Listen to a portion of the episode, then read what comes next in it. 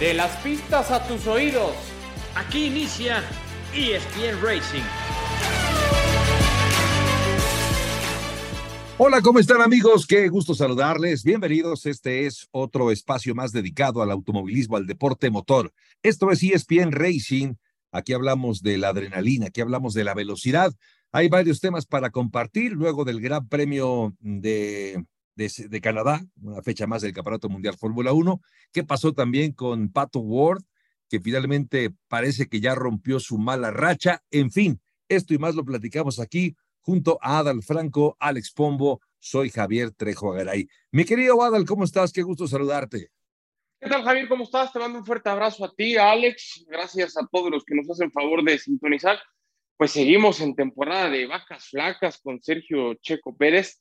Eh, quizá es un bache que se ha prolongado, pero es un bache que ha tenido repercusiones hasta en memes. Y vi uno hace rato que no me gustó nada, con la imagen de Checo Pérez y el Nomex de Alfa Tauri. Paremos ya, por favor, paremos ya y démosle oportunidad a Checo, ¿no?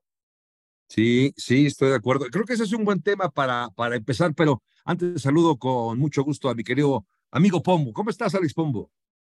Pues muy bien, igual que Adal, igual que tú y que igual todos los aficionados de Checo, fans, estoy, estoy preocupado, pero pues hay que dar resultados y como dices, yo tampoco me gustó en lo más mínimo. Eh, ya ahorita tocamos el tema más a fondo, ya inclusive el hermano de Justin Wilson, Stefan Wilson de IndyCar, dijo que se le debería dar una oportunidad a Palou en Red Bull.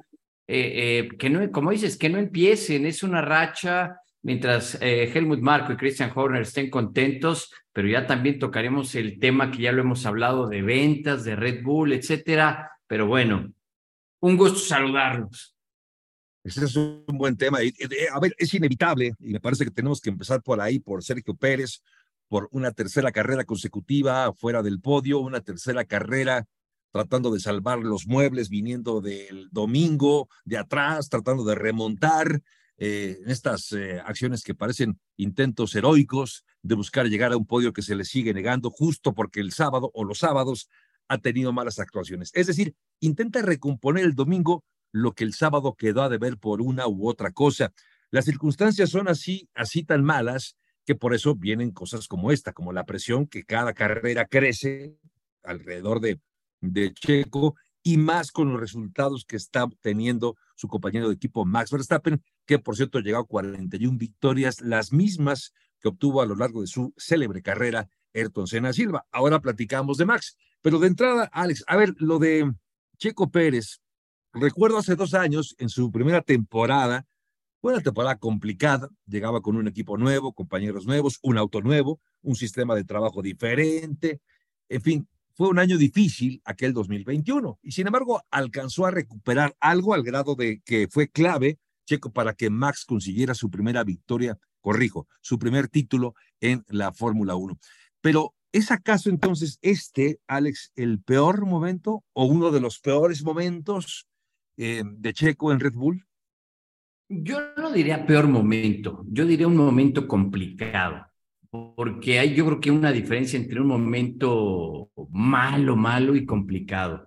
Ahora, eh, la situación aquí con Checo es que al final pues trae un coche para estar primero, segundo, tercero, cuando mucho, y desafortunadamente eh, eh, pues no es, eh, a partir de Mónaco se ha complicado. yo creo que sí es una situación muy complicada, pero estoy seguro que va a salir adelante, porque en otras ocasiones similares y complicadas ha salido adelante, tiene la capacidad, tiene el carácter y yo creo que a todos nos ha pasado en la vida, porque a veces tenemos esas rachas, pues a veces no lo, no lo sabemos y no es que tú te lo busques, sino son circunstancias que se dan. Por ejemplo, rápidamente lo de Canadá en la clasificación del ingeniero que pone las llantas, empieza a llover demasiado tarde y son cosas que, ya tocaremos ahorita eh, en lo que nos corresponda de analizar directamente con su gente con la que trabaja, no de Red Bull o Christian Horner o Helmut Marco, sino con su ingeniero directo, con su mecánico directo, los, los que toman las decisiones pero yo creo que no es el peor momento de Checo que ha tenido en la Fórmula 1. nada más para entenderte, entonces no es un mal momento, es un momento complicado, ¿tú así lo calificarías, Alex? Así es, yo diría que es un momento complicado. ¿Concurres o tienes diferencias con respecto a lo que dijo Alex Adal? A ver, coincido en parte, pero yo sí creo en términos generales que es un bache, ¿no? Que es un momento difícil, que es un momento complicado, que le genera una preocupación al propio Checo, que así lo manifestó, como también habló de preocupación de Verstappen, ¿no? Cuando, porque aparte en México somos especialistas en buscar declaraciones que le peguen a los nuestros. Y cuando vemos una, aparte la dimensionamos mal. Me refiero a esa declaración donde le preguntan a, a Verstappen qué opinaba de lo que está pasando con Checo. Y Verstappen decía, yo estaría preocupado si llevara ya tres este, grandes premios donde no tuviera boleto Q3 pues tiene razón, él estaría preocupado porque es una máquina de ganar, porque está preparado para eso, porque ese es el plan, etcétera, ¿no? Entonces, en ese sentido, yo sí creo que está preocupado Checo y hace bien en preocuparse, pero más que preocuparse, tendría que ocuparse, como dice Alex, con su equipo cercano de trabajo, con su ingeniero, con sus mecánicos. Es una situación que está permeando y es un bache, es una mini crisis, es un, es un momento que quizá no había vivido desde que llegó a Red Bull, porque recordarán la temporada anterior, tiene al principio unos malos resultados y a partir de ahí empieza una, un tobogán de, de buenas actuaciones para el mexicano. Acá se han, se han combinado varios factores, errores de Checo, errores del equipo, mala fortuna, eh, sobre todo condicionado mucho por la sesión de clasificación yo sigo pensando, en cuanto llegue un buen resultado, y un buen resultado es estar otra vez en el podio, a partir de ahí vendrán otra vez la seguidilla de, de buenos resultados, y yo no descarto otro triunfo en la temporada para, para Sergio Pérez. Él tiene que recuperar la confianza, sí en el auto, pero lo platicamos desde hace varios episodios en este podcast, la confianza en sí mismo. A, mí lo que me preocupa es también que a Sergio le preocupe, porque eso fue lo que dijo recientemente, ¿no? Es decir, un mal, un mal fin de semana lo tiene cualquiera. Dos fines de semana malos, bueno, ni hablar, se repitió. Tres fines de semana ya le preocupa a Checo, pero a mí me preocupa que él diga que está preocupado, porque entonces parecería que no sabe por dónde va la cosa, que no sabe dónde está el problema. Eh, esta, este comentario extra, Adal, cuando dijo Sergio que van a buscar, hay que buscar por qué el auto no es tan rápido como antes. Para los malpensados, porque sabemos que además hay muchos que quieren ver moros con tranchetes o una situación de, conspiración, eh, eso entre líneas podría para algunos sugerirle que algo le están haciendo entonces al auto, con ese comentario checo, que hay que revisar por qué el auto no es tan rápido como lo era. Y quedó de manifiesto este domingo cuando después del cambio de neumáticos, bueno, hubo, hizo dos cambios, el primero fue por, la vuelta rápida que la logró, pero en el primer cambio de neumáticos parecería que tenía con qué darle alcance a Carlos Sainz. Y es un poco extraño, eso sí, ver que en lugar de mejorar eh, con el cambio de neumáticos para acercarse a Ferrari, se fue para atrás, fue perdiendo el ritmo y quedó muy atrás. Es decir, no fue en ningún momento presión para el equipo del caballino rampante. ¿Qué te sugiere, Adal, que diga, Checo, hay que ver por qué el auto no es tan rápido. ¿Un tema de actualizaciones puede ser eh, en el auto o qué es lo que tú crees? Bueno, ¿se acuerdan la temporada anterior cuando se empezó a decir que hicieron ajustes en los dos autos, ajustes que propiciaban más el estilo de manejo de Max Verstappen y que en ese sentido el perjudicado había sido, había sido Checo? Bueno, a lo mejor y sí. O sea, yo, yo ahí difiero cuando dices, eh, como que das a entender, es que debería de preocuparnos el que Checo esté preocupado. No, al final tiene razón, tienen que estudiar, tienen que analizar. Creo que son casos aislados, no me encanta esa expresión, pero bueno, vamos a utilizarla. Son casos aislados en cuanto a lo que ha pasado en un gran premio y otro. Al final el resultado sigue siendo el mismo, muy mala clasificación y bajo rendimiento, con un ritmo que no es el que había tenido al inicio de la temporada por parte de Checo, pero sí son casos distintos razones diferentes. Eh, insisto, a veces la estrategia, a veces error del equipo, a veces error de Checo. Entonces, está bien que se preocupe, estaría mejor que también se ocuparan y que lo resolvieran cuanto antes. Y si es necesario acudir al garaje al lado, el más cerquita que tiene, que es el de Verstappen, y con un ejercicio de humildad decir, a ver, señores, pues qué onda, qué está pasando aquí, qué hago, pues no pasa nada, al contrario, se trata de salir de este bache, de salir de esta inercia negativa.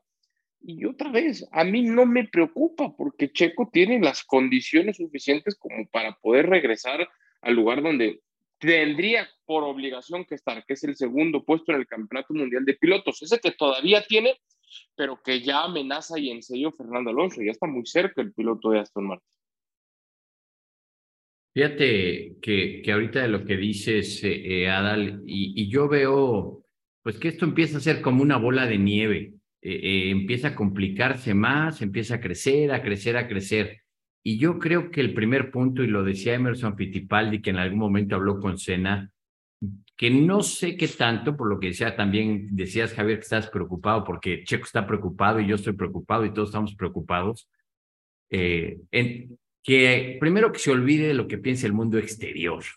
Él corre porque él corre porque estáis pero Exacto, él corre porque le gusta correr desde niño, pues tenía ilusión de jugar con el América, lo siento, Adal.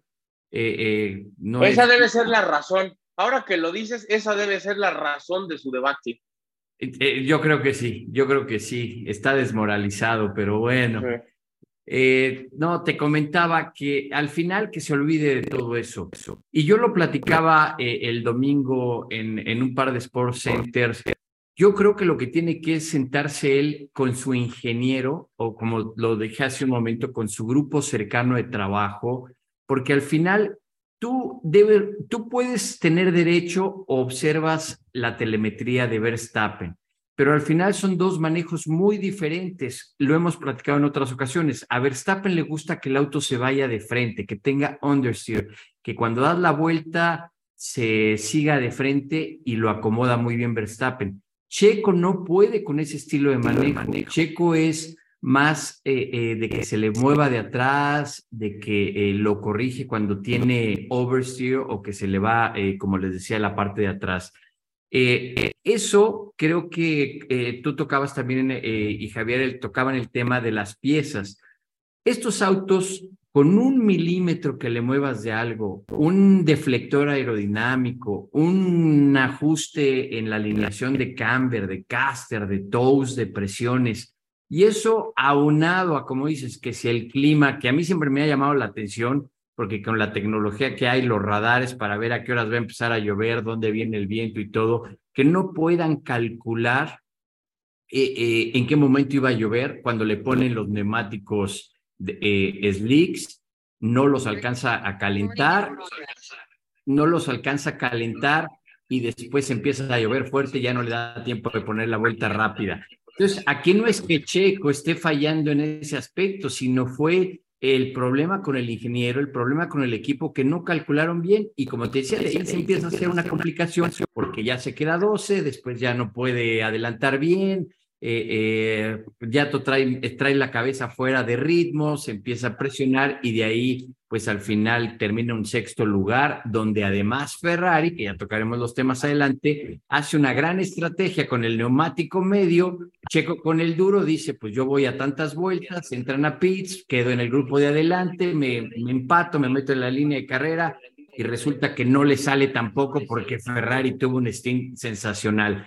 Yo creo que va a salir de esta mala racha y, es checar esos detalles, como te digo, sentarse con su ingeniero, analizar telemetría metro por metro, eh, cómo está utilizando el pedal de acelerador, dónde está frenando, qué movimientos está haciendo, porque además estamos hablando de milésimas de segundo, no es que dijeras, no, está cinco segundos atrás o, o está totalmente perdido en la pista, estás hablando de milésimas de segundo, así es de preciso e impresionante el automovilismo. Sí, ni hablar. Y la situación, bueno, pues ahí está. Y, esto, esto obviamente ha generado presión. A ver, pero también fíjense que ya, ya ni estamos hablando de que está perdiendo puntos con respecto a la pelea del campeonato. Eh, hoy está a 69 puntos, si quiere ser campeón. ¿Por qué? Porque también desde hace un par de semanas ya lo dábamos por descontado que Checo tendría opciones para, para poder pelear el campeonato. Hoy, evidentemente, la narrativa va por el segundo lugar, por amarrar un segundo lugar, y recuerdo que ambos, tanto Adal como Alex, han asegurado que un segundo lugar es muy bueno, y yo coincido con ellos, terminar segundo nunca lo ha hecho en su carrera, el año pasado terminó tercero, sería un progreso ya para él. eh, aquí el tema hoy me parece que también es, eh, no, no podemos dejar de lado, y ya hay que hablar también de los otros equipos, lo de Aston Martin.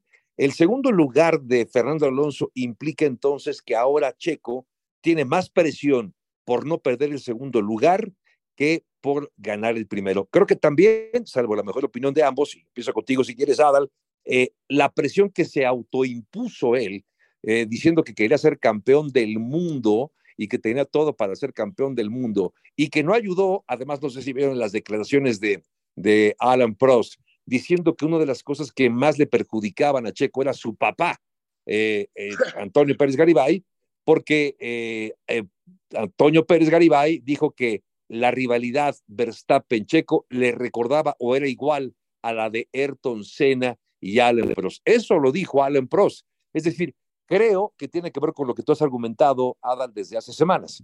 La, la falta de confianza. Confianza, la falta de confianza y la presión autoimpuesta me parece que han detonado en que hoy la situación parece incluso más complicada de lo que quizá realmente es, ¿no, Adal? Sí, yo, yo te lo dije hace rato. Yo creo que, claro, es, es un bache, es una inercia negativa, pero tampoco es un desastre. O sea, Tampoco por eso decía yo de ese meme de, ay, Alfa Tauri y otros candidatos que levantan la mano y demás. Bueno, pues obviamente es el mejor auto de la Fórmula 1, lo quieren todos, por supuesto, lo quieren los que están en la misma máxima categoría, los quieren los que están en otros seriales. Entonces, por supuesto que siempre va a haber candidatos que estén levantando la mano, pero de ahí a decir, ay, ya, no cumplió, se quedó corto, hay que hacer un cambio, Checo tiene que salir, por favor.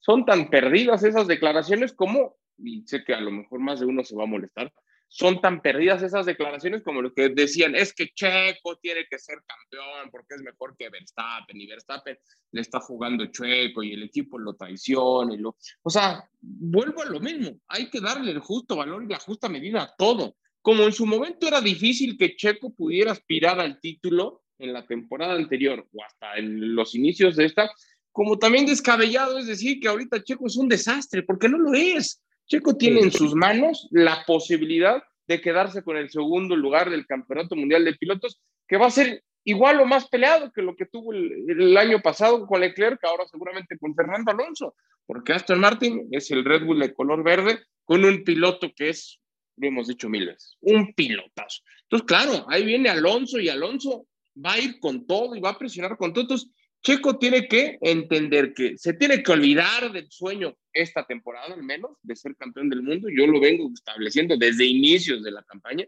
¿no? Y enfocarse en acabar segundo en el Campeonato Mundial de Pilotos y enfocarse en darle una muy buena cosecha de puntos al equipo para asegurarse cuanto antes el Campeonato Mundial de Constructores. Ese es su trabajo. Como decía Bill Belichick, do your job. Bueno, pues su trabajo es ese, ¿no? Y que se olvide de cualquier otra cosa, incluidas las críticas sin sentido. Oye, Alex, y, justo he estado recordando a propósito de Alonso, y yo, yo, yo, los escucho a ustedes y me quedo más tranquilo, la verdad, porque los escucho y, y no ven que, se, que, haya que encender las alarmas o ir por el salvavidas porque la cosa ya se puso mal. Me gusta escucharlos, pero a ver, a propósito de Alonso, eh, le preguntaban en la conferencia carrera si podría arrebatarle el segundo lugar a Checo y él dijo sí. Pues su única respuesta fue sí. Ahora, yo te pido, Alex, que saques la, la, la bola de cristal, la, la, bola de cristal de Alex Pombo y que me digas si en algún momento, ojo, eh, porque podría ocurrir que la siguiente carrera, que es en Austria, además en la casa de Red Bull, que con un mal resultado que se vuelva a repetir y un buen resultado de Alonso, podría perder ese mismo fin de semana, al menos de manera provisional, el segundo lugar. ¿Tú ves esto posible, Alex, que en algún momento pierda al menos por algunas semanas, ese segundo lugar de la clasificación? Totalmente, claro que lo puede perder y sabemos Alonso es inteligente y, la experiencia que tiene, simplemente ese movimiento hablando de, colmillo y de experiencia, ese movimiento que hizo un poco exagerado cuando salió Hamilton de los pits y en el radio y todo. O sea, sí salió muy comprometido Hamilton, pero así como para que digas, ¡uh! Estuvieron pegaditos a punto de chocar y voltearse, no, tampoco. Pero sí, sí hay posibilidades y sobre todo que hemos visto fuera de dos tropiezos que también tuvo el Aston Martin en carreras pasadas, en par de carreras, eh, eh, pues le ha recortado la distancia. Y sí es muy posible, y siempre lo hemos hablado, cuando tú tienes un espíritu competitivo como el de Alonso o como cualquier deportista, tú estás tratando de superar a tu rival, estás tratando de ser mejor contigo mismo, estás tratando de ganarle al que tienes a un lado. Y eso es lo que está haciendo Fernando Alonso. Y eso es lo que ustedes decían. Por eso muchos están buscando ese asiento de checo de, de, Red Bull, porque dicen, ah, es que si a mí me dan ese asiento, yo soy más rápido que cualquiera. Y, y, y, siempre ha sido esa mentalidad, nada más que, pues, por algo llegó Checo ahí, por algo está ahí, por algo lo siguen apoyando, ¿no? De que definitivamente Alonso le puede quitar ese segundo lugar del campeonato, sí, no tengo duda. Ahora, eh, yo creo que tarde o temprano, y como decía Adal, tiene que terminar esta mala racha complicada de Checo. Aquí lo interesante es ver el por qué. Yo trato de analizar mucho desde el año pasado, ¿se acuerdan que del año pasado eh, para atrás, llegamos del 20, 2022 para atrás, hablábamos, o del 2021, que Checo era excelente en carrera, el ritmo de carrera que tenía? Hay que recordar que el año pasado se cambió la construcción y el diseño del neumático. Y eso, desde ahí es cuando Checo ha cambiado y ha, ha tenido problemas eh, con, en las rondas largas de carrera, cuando todos esperan, no, es que Checo va a ser muy buena ronda larga.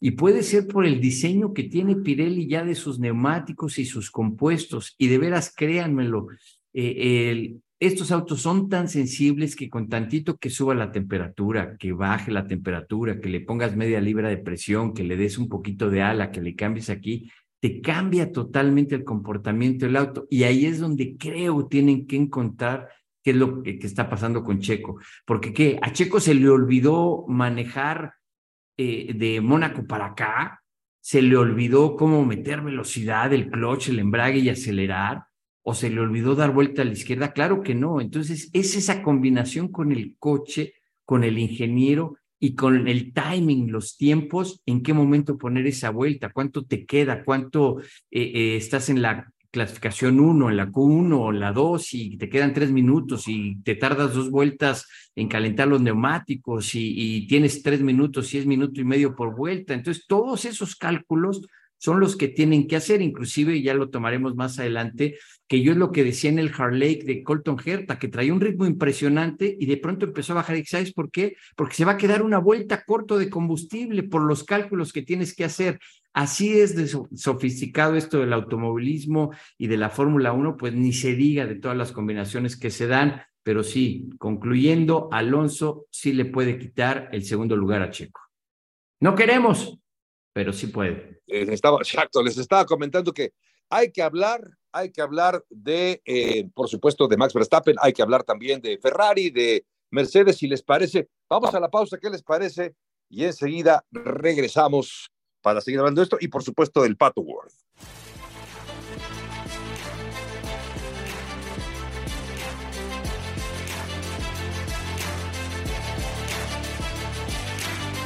Estamos de vuelta, esto es ESPN Racing, el podcast. Aquí se habla del deporte motor y vamos a hablar, bueno, a ver, hablamos ya de Checo, ya agotamos, me parece, el tema Checo, pero de Max, de Max decimos una serie de, adjetivos y de calificativos extraordinario, genial, excepcional.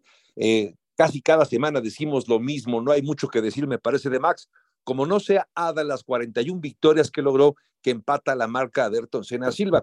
Está ahora a 10 de poder alcanzar a Alan Prost.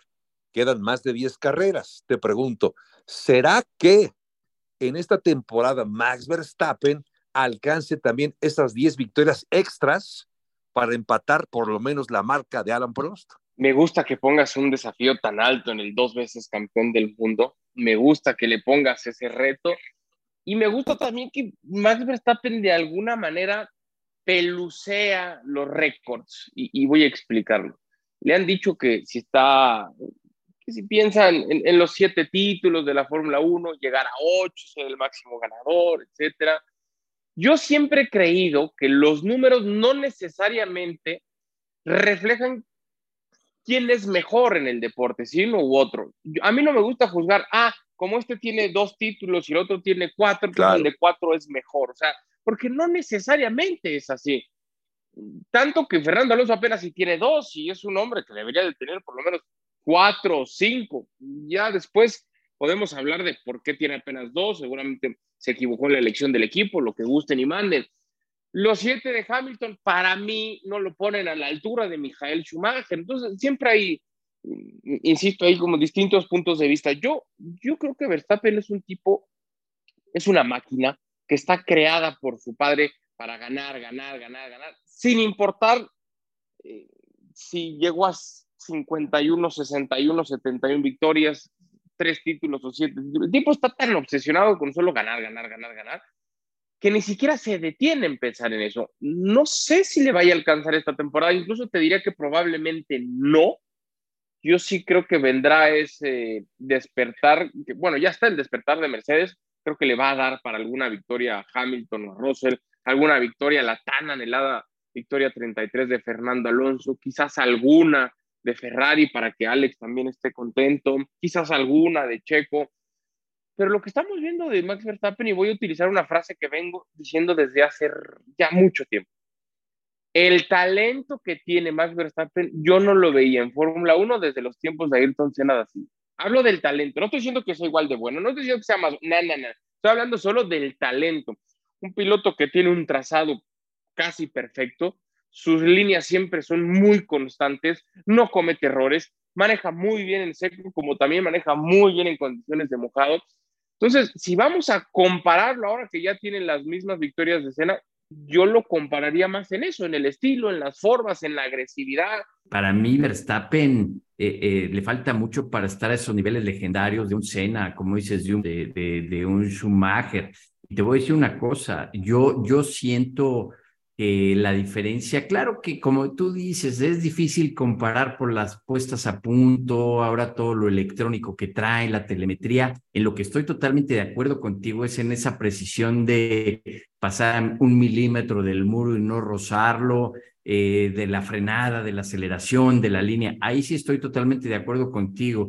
Pero yo sabes dónde tengo mis dudas con, con Verstappen en la cuestión técnica. Siento que ahí eh, eh, mira, por ejemplo, ahorita lo que tú decías de Hamilton, y yo estoy de acuerdo contigo, esos siete títulos, aunque están al nivel de Schumacher, no lo comparo porque Schumacher construyó al equipo de Ferrari a su alrededor. Hamilton ahorita eh, con Mercedes, pues está batallando. ¿Y qué quiere decir? Que es el auto. Lo mismo que te decía hace rato de Checo, que a Hamilton se le olvidó manejar de un año a otro. Ahora, algo que me llamó la atención y tiene que aprovechar si quiere pasar a, ser, eh, pasar a ser uno de los grandes, Adrian Newey, que es el genio, que hizo a Williams ganar, que hizo a March un auto precioso, que hizo eh, a March en IndyCar ganar y ha diseñado autos espectaculares, dijo que su retiro está próximo. Y para mí es la clave del equipo Red Bull. Su eh, ingeniero que es un genio en la forma de diseñar los autos. Y, ahí es donde yo le daría más a Adrian Newey que a Max Verstappen. Claro que le sabe sacar el provecho al auto Max Verstappen. Y, él también veía una declaración de, que decía, si no fuera por mí, que dijo Verstappen, si no fuera por mí, Red Bull no estaría donde está. Pero es Adrian Newey, para mí, el genio que hace el auto. Obviamente va en caminos, puede hacer, pero para mí todavía le falta mucho Verstappen para hablar de, de los niveles de ah, no, estoy de acuerdo. Prost o, del... Pero ojo que dije, Alex, dije el talento. Yo no dije es igual de bueno, yo no dije es mejor, yo dije el talento es lo más cercano a Ayrton Senna Silva que al menos yo he visto. Hablo solo de las cualidades, de las condiciones, insisto, de su talento. Claro que sigo poniendo a Ayrton Senna por arriba de Verstappen, por supuesto que sí. Y también coincido con lo que dices de Adrián Nui, como en su momento pues, también. Entonces, ¿quién fue más? ¿Fettel o Adrián Nui? Sí, claro. Sí, porque 53 victorias tuvo Vettel, ¿no? 53, pero las 100 que ha tenido Red Bull, 53 las eh, logró Sebastián Vettel, 41 de, eh, de Max Verstappen, con lo cual, pues ahí la mayoría de las victorias han sido producto de estas dos. De hecho, está también a 12 triunfos Max Verstappen de empatar a Sebastián Vettel. Yo no dudo que a estas alturas, por lo menos, si no es que antes, pero por lo menos a estas alturas del próximo año, estemos hablando de que ya Max es el tercer piloto en la historia en cuanto a victorias logradas, detrás de Lewis Hamilton, Schumacher y ahí estaría entonces Max Verstappen, porque además saben que tiene 25 años de edad, así que le queda un mundo todavía por delante a este joven piloto. Oigan, eh, ¿por qué no hablamos un poco de, de, Mercedes, ¿no? Y, de este podio tan maravilloso ahí con Verstappen, con Alonso y con Luis Hamilton. Me encantó a mí, Alex, ver ese podio. Digo, me hubiera gustado ver ahí a Checo, pero el podio en sí mismo parece que fue genial. 11 títulos mundiales en ese podio, por supuesto sumando los que han logrado los tres pilotos. Y, y, este duelo, este, esta, esta rivalidad ahí en la pista entre Aston Martin y Mercedes, Alonso y, y, Luis Hamilton creo que le dio mucho sabor a esa carrera. Los progresos de Mercedes creo que ya han quedado más que claros en esta, con esta exhibición, ¿no, Alex? Fíjate que es interesante porque a mí me hubiera gustado y voy a estar de envidioso. Me hubiera gustado Alonso en lo más alto del podio. Sí, sí, sí. Segundo y Verstappen tercero. Pero sí es muy bueno y además como Empiezo a creer que te cae mal Verstappen, Alex, qué grosero. Eh, la verdad, mira, no me cae mal porque no me ha hecho nada, lo respeto, pero pues, como te lo dije la vez pasada, como que le falta algo, le falta chispa, le falta, no sé, la verdad ni yo mismo sabría decir, pero, le falta algo, polémica, este, no sé, controversia, algo, algo, algo le falta a Verstappen. Como tú dices, no le, el manejo no se lo, no se lo discuto, es impresionante pero, pero sí siento que le falta algo. Por ejemplo, un Alonso, lo que tú decías, y, y, mis respetos para un Alonso con la edad que tiene y que siga peleando y siga eh, buscando la oportunidad, que creo que fue Helmut Marco el que dijo, los jóvenes deberían de estar preocupados porque un par de viejitos que suman 80 años entre los dos le están ganando a todos los jóvenes. Y, y al final, pues eso es interesante, ¿no? Porque le dé ese toque a la Fórmula 1 si, no sé si les ha pasado a ustedes, ¿no? Que con gente que no esté muy involucrada, que les dicen, oye, ¿quién ganó? Verstappen, ay, otra vez. Y lo mismo pasaba cuando fue la época de Schumacher. Me acuerdo que todo el mundo decía, ¿y quién, quién ganó? Schumacher, otra vez. Entonces, así es, y como dices, esa batalla el segundo, el tercero, por el cuarto ahí con Checo y Alonso y Hamilton y Mercedes y Ferrari, e, es, es lo que lo hace interesante porque definitivamente queramos o no, pues sí, Verstappen y Red Bull están en otro, en otro nivel, pero lo pone muy interesante y, y, pero fíjate cómo cambian las cosas. ¿Se acuerdan cuando de McLaren, pues cómo salió Hamilton y Alonso, no se hablaban, terminaron mal y, y pues ahora disfrutan ya como dos viejos lobos de mar, maduros, eh, eh, maduros de experiencia, ¿eh? no me refiero de, de otra cosa, de experiencia.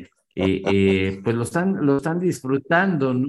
Es como en la IndyCar, no sé si vieron que se chocaron Dixon en el Lake y, y, Scott Dixon y Will Power por culpa de Roman Grosjean, que ahí también tuvo cosas que ver, y, este, y se bajó Will Power y empezó medio a agredir a Dixon y a decirle de cosas, y ya después al día siguiente estaban platicando y estaban ahí, como, como decimos, cotorreando. Sí, sí, sí. Sí, estoy de acuerdo. Es, esa, esa rivalidad, incluso los comentarios y las bromas que se hacen ahora entre Hamilton y Alonso, de verdad que es, es un lujo verlos, ¿no? Cómo disfrutan todavía de, este deporte. Oigan, para no extendernos también mucho más, porque eh, también hay que hablar un, un, poco, ¿no? Del Pato World, pero de Ferrari, eh, Alex, a ver, eh, de Mercedes no nos sorprende porque ya habíamos dado progresos. De Aston Martin tampoco nos sorprende. Ferrari el ritmo de carrera que traía era muy bueno, incluso tan bueno que no le permitió a, Checo acercarse a pelear por una posición más adelante. Es, es esta, este resultado de Ferrari nos dice que Ferrari ya está mejor, sí, sí, sí mostró un progreso, o fue más bien Checo y su falta del ritmo el que le impidió eh, o el que le permitió en todo caso a Ferrari mantener ese, cuarto y quinto lugar? Mira, yo creo que sí, obviamente dieron un paso porque siempre cualquier equipo de Fórmula 1 está buscando dar un paso. Es como si me dijeras Williams y Albon, pues fue la lluvia, fue la situación, eh, eh, pero sí, de que dieron un paso adelante y sobre todo en el consumo y el rendimiento del neumático de carrera medio, que pues le perjudicó al final a Checo. Ahora, eh, esta pista, valga la comparación, porque es como Dices, es, es muy por el estilo, digamos, de Monza, ¿no? Que tienes recta larga, frenas, acomodas el auto y aceleras ahí. Y, y para Ferrari en sus diseños siempre Italia es muy importante. Eh, yo creo que Ferrari vamos a seguir viendo inconsistencia a lo largo del año, vamos a seguir viendo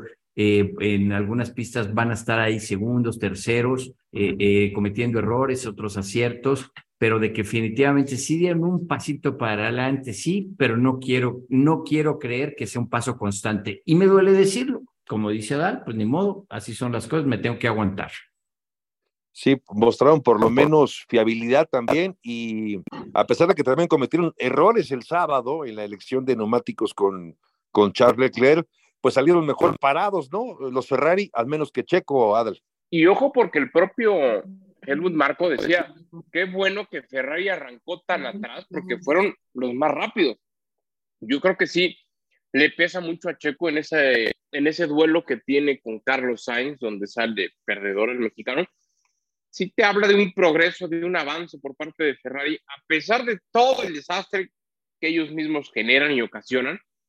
Yo sí encuentro sensaciones positivas de otro despertar. Y digo otro porque han tenido muchísimos últimamente en la Fórmula 1 ahí viene el lobo, ahí viene el lobo. Y total que nunca llega el lobo, ¿no? Entonces, ojalá que sí, porque además de que harían feliz a Alex, y a mí me hace muy feliz que Alex esté contento por Ferrari, le hace mucho bien en la máxima categoría, que esté la escudería del caballino rampante presionando, que tengamos más contendientes por el segundo y tercer lugar, porque el primero, pues sí, ya sabemos que difícilmente se le va a escapar a Verstappen, pero habrá ocasiones en las que no, y sería muy interesante que, que tuviéramos esa, esa pelea, ¿no?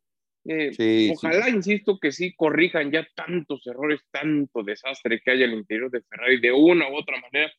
Ya cambiaron de todo y, y, siguen teniendo sus problemas, lamentablemente.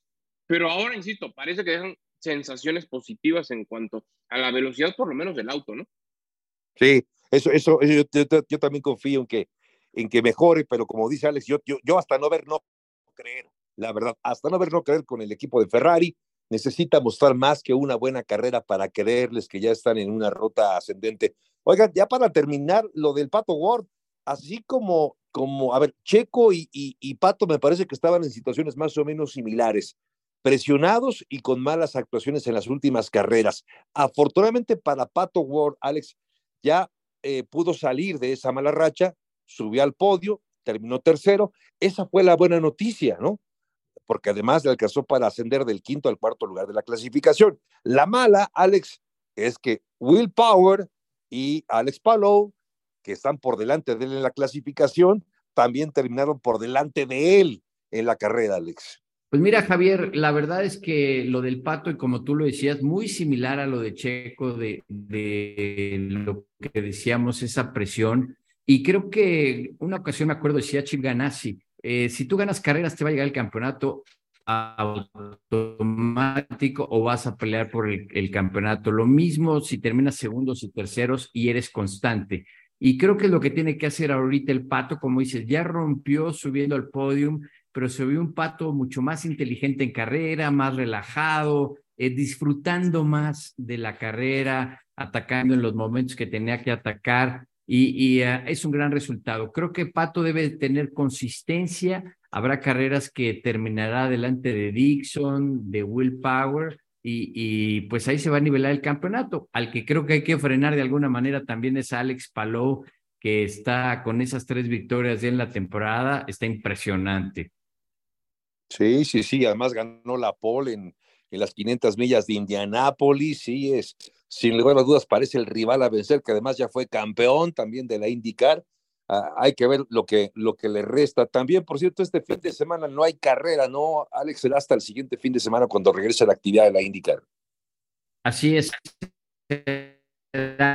Ohio, una pista, digamos, por el estilo del Lake en chiquito, porque tiene subidas, bajadas, difícil de poder pasar en Mid Ohio. Realmente tienes que clasificarte bien porque aunque es un circuito permanente, pero es difícil encontrar, básicamente tienes dos puntos para poder rebasar y podrías tener un tercer punto en la pista, eh, pero tendrías que arriesgar demasiado. Muy bien, entonces, eh, ¿algún comentario final para comentar del Pato Ward y de, y de, y de esta malaria, de esta mala racha? Digamos que quizá él ya fue a, Catemaco, ya se, ya se hizo una limpia, o qué? O, no sé si habrá que recomendarle a Checo que vaya con el mismo brujo a Catemaco donde fue eh, el Pato Ward. Pues mira, en, un trabajo de compatriotas, que lo lleve, ¿no? Más fácil que diga, paso por ti, te llevo. Mira, no, voy a decir los no, no voy a decir los nombres, perdón, pero sí yo conozco un par de pilotos de nivel de Indy que sí fueron a que les hicieran limpias, ¿eh? porque todo les salía mal. No voy a decir nombres, pero sí me consta y sé que lo hicieron, sí, sí, sí. ¿Y les funcionó? Así que pues no hay que descartarlo. Pues sí, sí les funcionó, ¿eh? No sé si sea coincidencia o no, pero sí les funcionó. Exacto. Sí, no. Sebastián bueno, es parte, es, parte, del show. El buen sí, parte del show. Y tú sabes que a veces te lo hacen, pero bueno. Pues Oye, uno se llama Max Verstappen y el otro se llama eh, Will Power. No, ah. no es cierto. Exacto. bueno, pues hablando de show, este show ya se acabó. Aquí le paramos por el día de hoy en ESPN Racing, agradeciendo el favor de su atención. Gracias mil por su compañía, por su permanencia. Los esperamos la próxima semana para seguir hablando del deporte motor. Junto a Alex Pombo, Adal Franco, producción de Adrián López, soy Javier Trejo Garay. Pásela bien, gracias y hasta el próximo ESPN Racing.